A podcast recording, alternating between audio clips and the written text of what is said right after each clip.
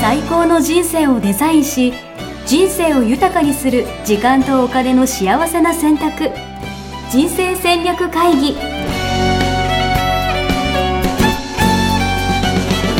この番組は将来の仕事やお金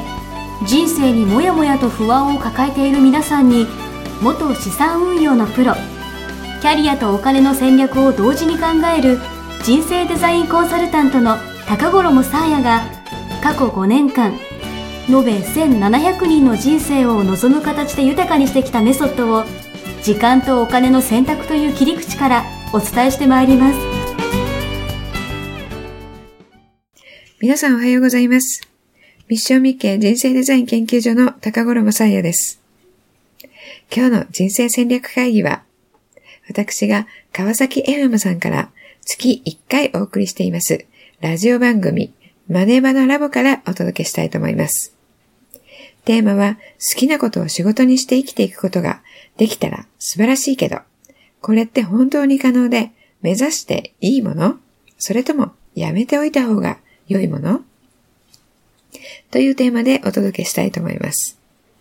えー最近ですね、好きなことを仕事にしようっていうようなことを、えーよく耳にするようになりました。えーそういった本もたくさん出ていますし、雑誌の、えー特集なんかもよく組まれていますね。ですけれども、えー本当に好きなことだけして家族を養っていけるだけの収入を得ることは可能なのかそこに疑問をお持ちで、えー会社員の方の中では、えーそんなことはできないよっていう意見をお持ちの方の方が多いのが現状だと思います。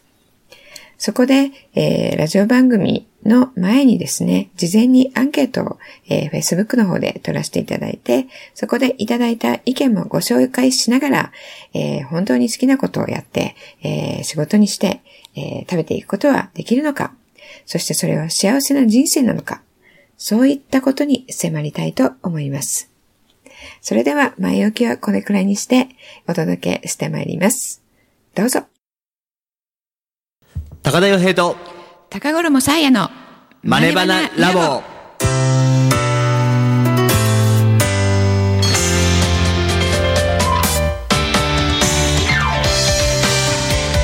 この番組はマネバナ大学の代表高田と理事長の高衣が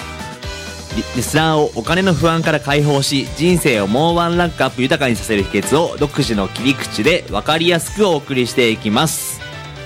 こんにちは。よろしくお願いしますこんにちよろしはくお願いします。始まりましたね始まりましたね。今日もマネバナラボということで、はいどうですか最近は何やってるんですかさやさんは私はね、はいえっ、と人生デザイン構築学校のはい認定講師が今お入門講座っていうのをやってまして、はいはいはいはいはい9月いっぱい。え入門講座認定講師がまずいるんですよねはい。何人ぐらいいらっしゃるんですか認定講師ね、6人。えー、であその、 5人。その5人のメンバーが、うんえっと、その人生デザインの入門講座をはいやっていると、はい。どうですか今日もね、今日もやってるんですよ。えーうん反お客さんの反応とか講師の反応はどうですかえっとね、私がやるよりも、はいあの説得力があるね。どういうことですかそれは あの自分たちが、はいあのこれを学んで、はい取り入れて、うんこういうふうに変わりましたっていう。なるほど自分で言うから、学んだ後のビフォーアフターみたいなそのうが、そう私がこういう人がいますよっていうよりは、はいはい僕こうなったんですよって言ったお方ーがなんか素敵な話ですね、うんうんだからもう私引退しようかと 思っていや、あ の、お疲れ様でした。えー止めてよいやいやいやいやいや、いいじゃないですか。いや、でもそうやって、その、伝えたいメソッドで、はい人がどんどん変わっていくじゃないですけど、まあ、より良くなって、はい人生の質が上がってってることですよね。そうですねそしてそれをまた、なんていうか、伝播してくれる仲間が。そうなんか自分がそうなったので、うんうんうんこれぜひあの自分のものだけにしとくのもったいないって言ってなるほど認定講師になってくださるなるほですよど。ね皆さん素敵ななんか連鎖ですよね。はいでもこうやってみんなその自分の人生をより良くして、うんうんさらにその考え方を広めていくみたいな循環が生まれたら、そうなんですねそうなんです嬉しいんですよねちょっとてとこもっからどんどん社会変わってくんじゃないですか。社会を変える素晴らし い。いいですね。はい高利は何やってるんですかいや、私はですね、ちょっと今、大変なことをやってまして。お大変なことはい。うんあの、まだら来年なんですけど、3月に、はいキングコングの西野さんを呼んで、講演会をしようということで。はい何人呼ぶんですかもう1800人ですうよ。わーもうね、よくわからないですよね。すごいですね。それやろうっていうね、いや、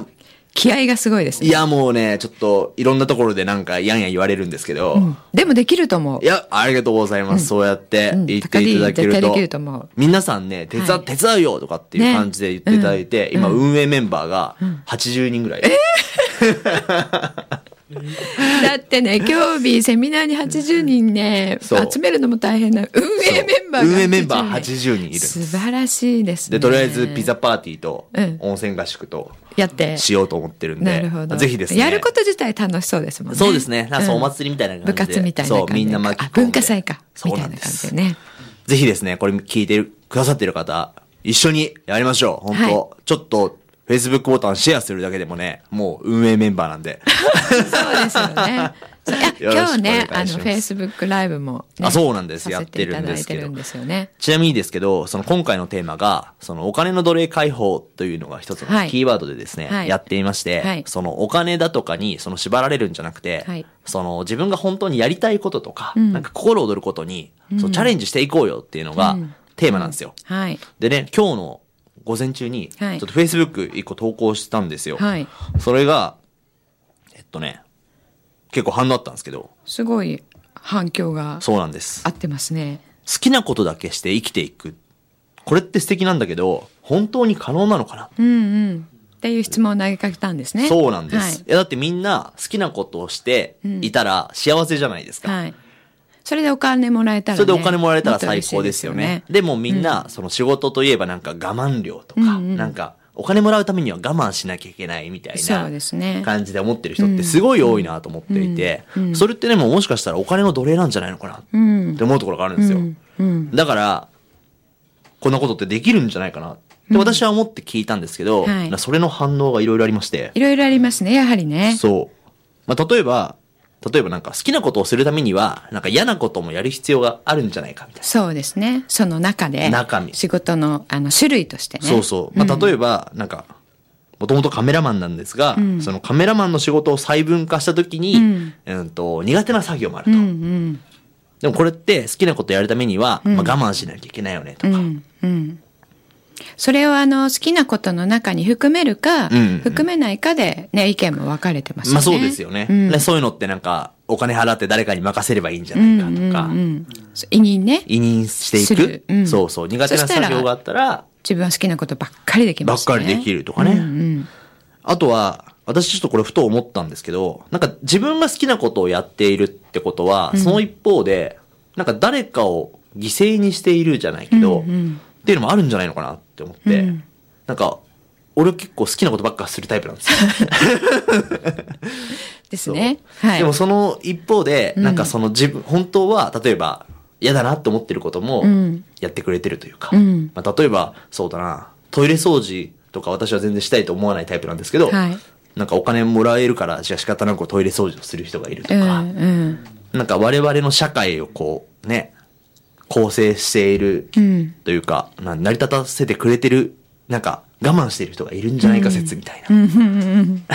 そうですね。あの、好きなことっていうののね、定義がね、まああずどういうことなのかっていうなるほど。ことですよね。うんうんその、すること、することそのものを、んあの、好きか嫌いかでうん見ているのか、うんうんその仕事をして、うんえー得られる結果とか、ほう喜ぶ人とか、はいはいはい何で喜ばすかとか、あそこにフォーカスをして、それが好きって言ってる人、多分ね、この好きなことって言った段階で、なるほどいろんな解釈を皆さんしてると思うんですよね。なるほど。ちょっとすごい深いですね、これ今の。そうですか。 え、要は、例えば、トイレ掃除という作業が好きだっていう、その好きと、んあとはその後に、じゃあ例えば、高田が喜んでくれるとか、そうこの設備を利用してくれた人が気持ちよく、いや、その前にただ単に自分が働いたことでトイレがピッカピカになって、そこにね、ああ、なるほどね、うん、あの掃除が好きな人って、ピッカピカになることがもうすごい嬉し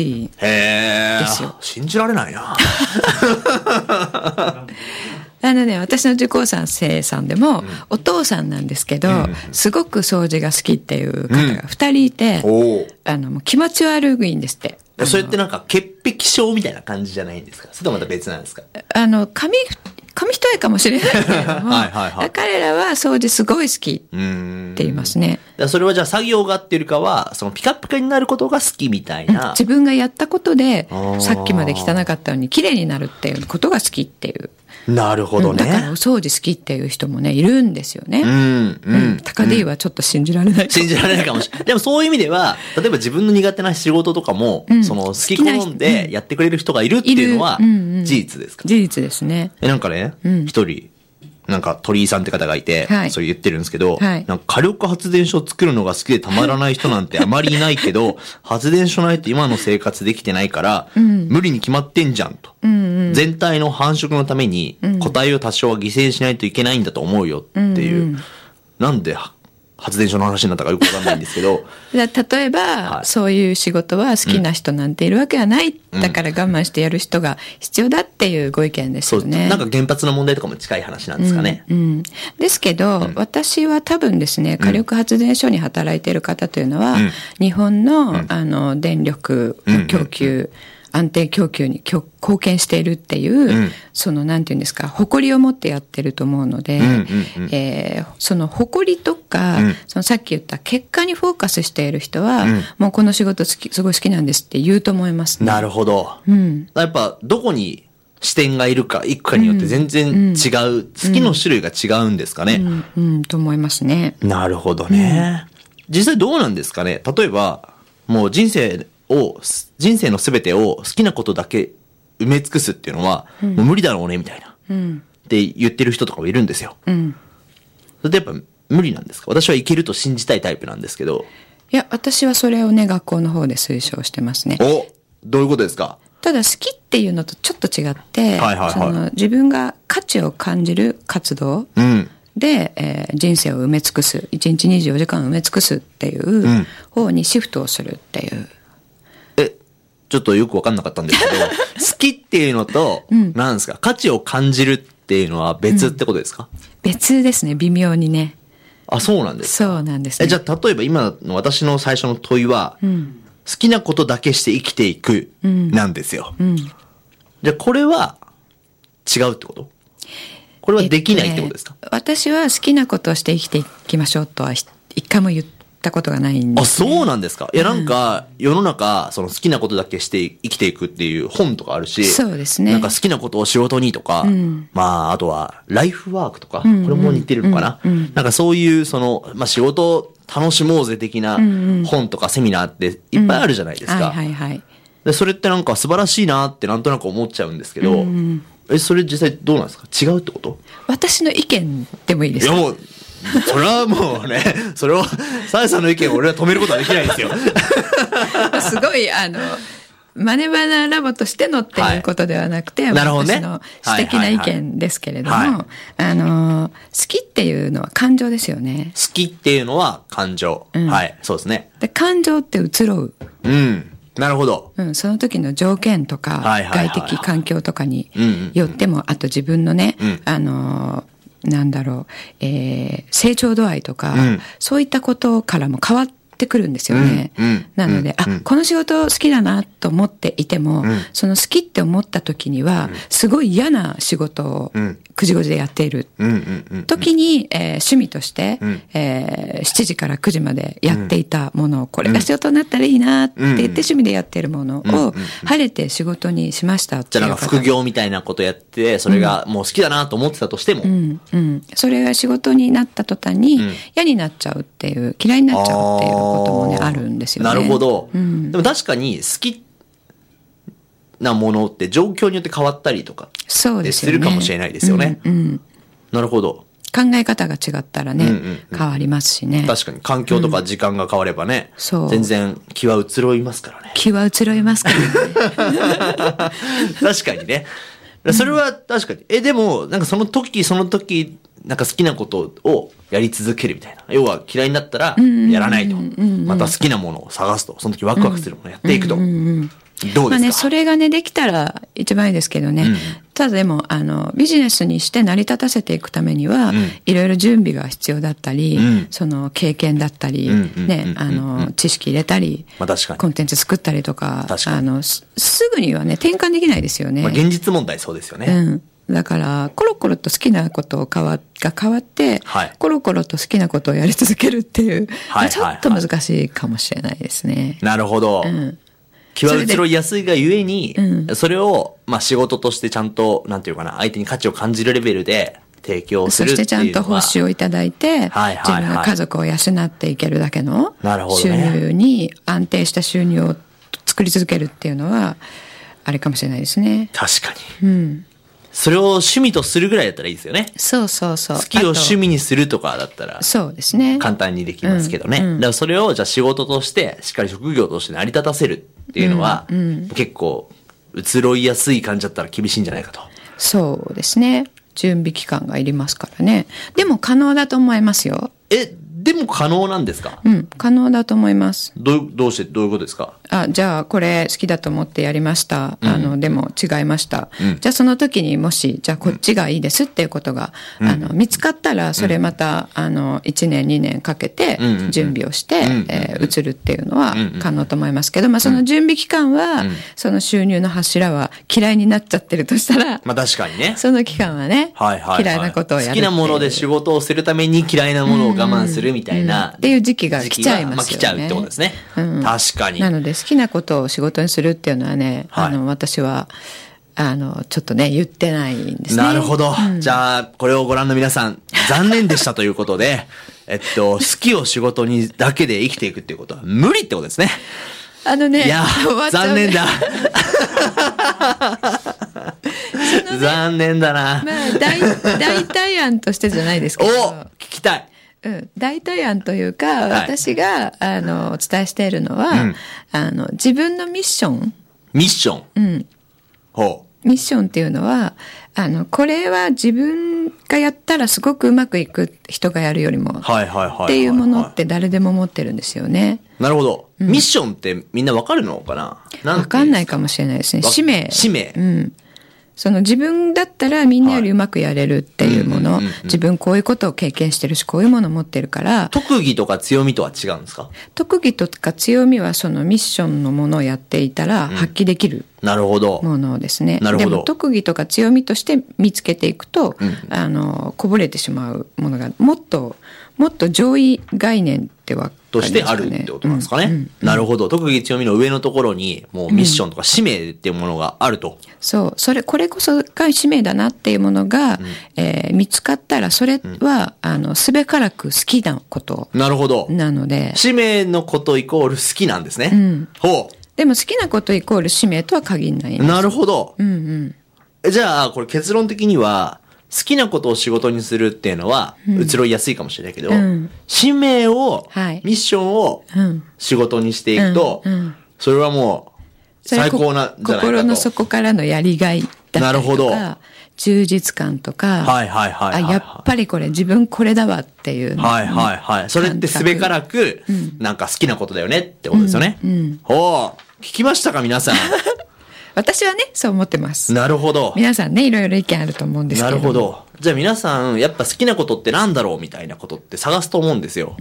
でもそうじゃなくて、もしかしたら、じゃあ自分の使命って何なんだろうみたいなところの、もっと上のところから探した方が、うん、そうですね近道かも簡しれない単に言ですうと、ねそのミッションっていうのは、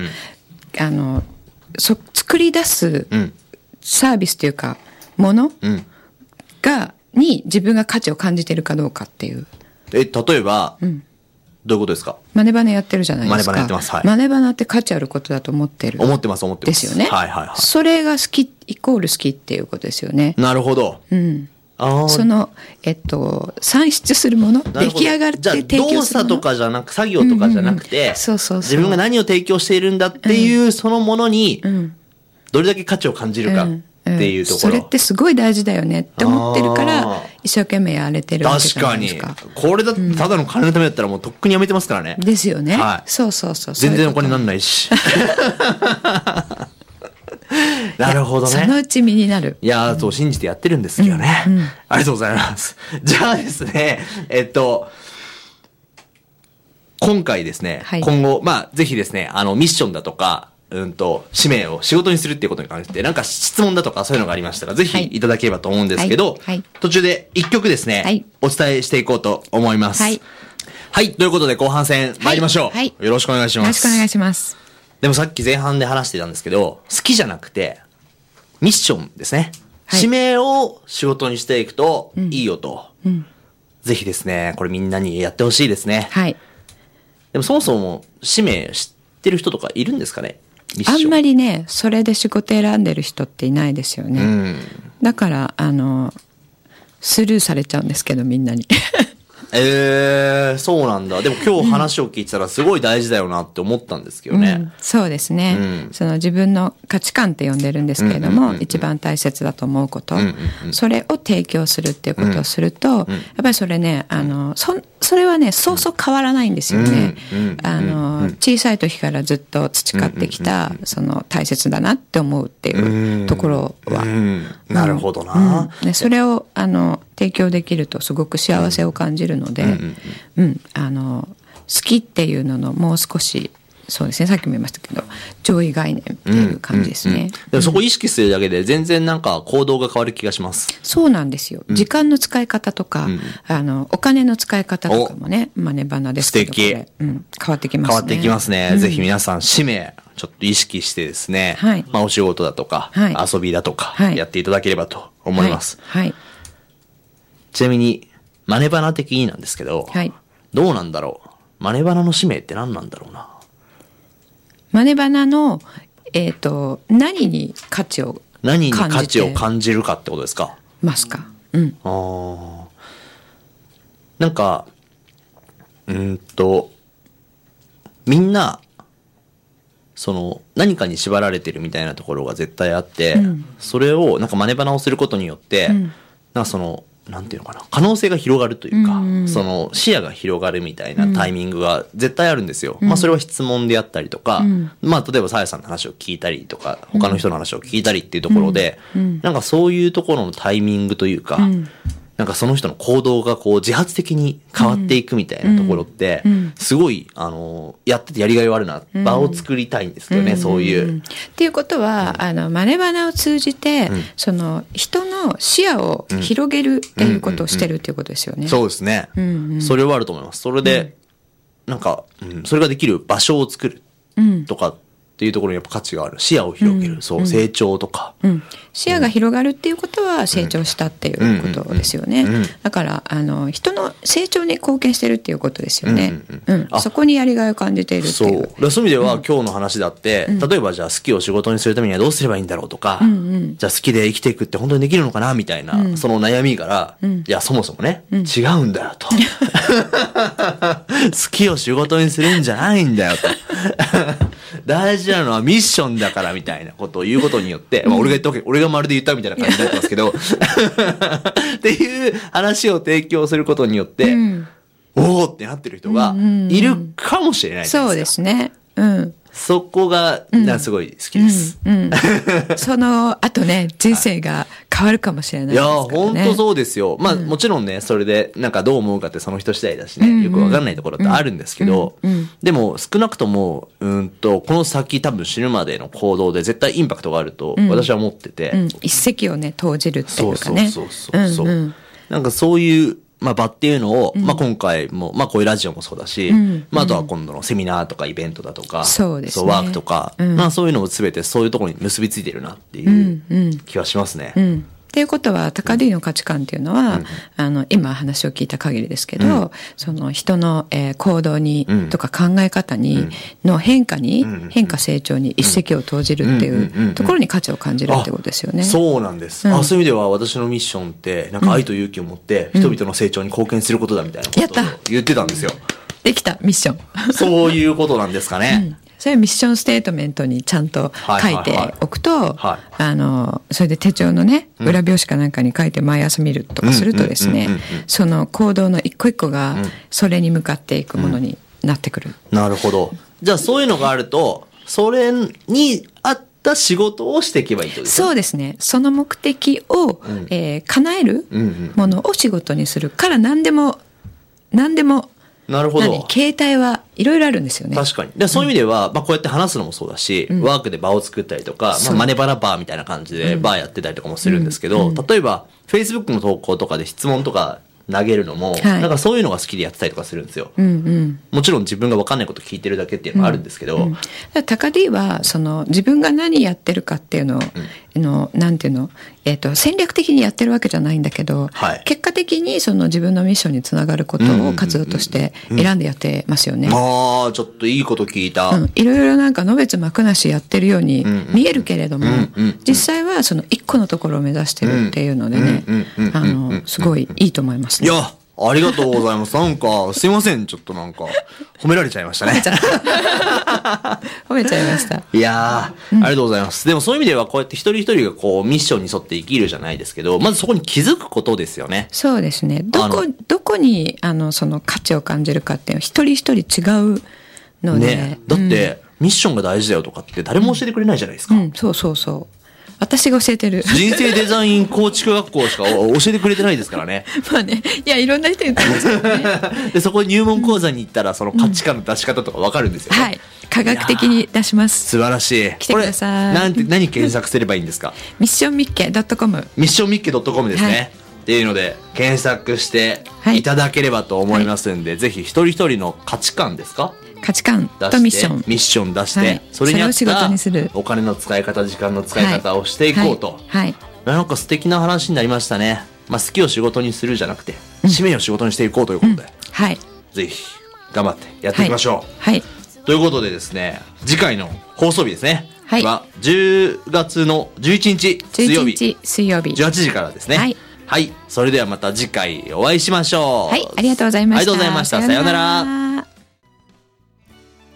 ホームページでは、キャリア形成と資産形成を同時に考える人生デザインに役に立つ情報をほぼ毎日アップしています。ぜひチェックしてくださいね。ホームページの URL は http コロンスラッシュスラッシュミッションミッケ .com またはミッションミッケ人生デザイン研究所で検索。皆様のお越しをお待ちしております。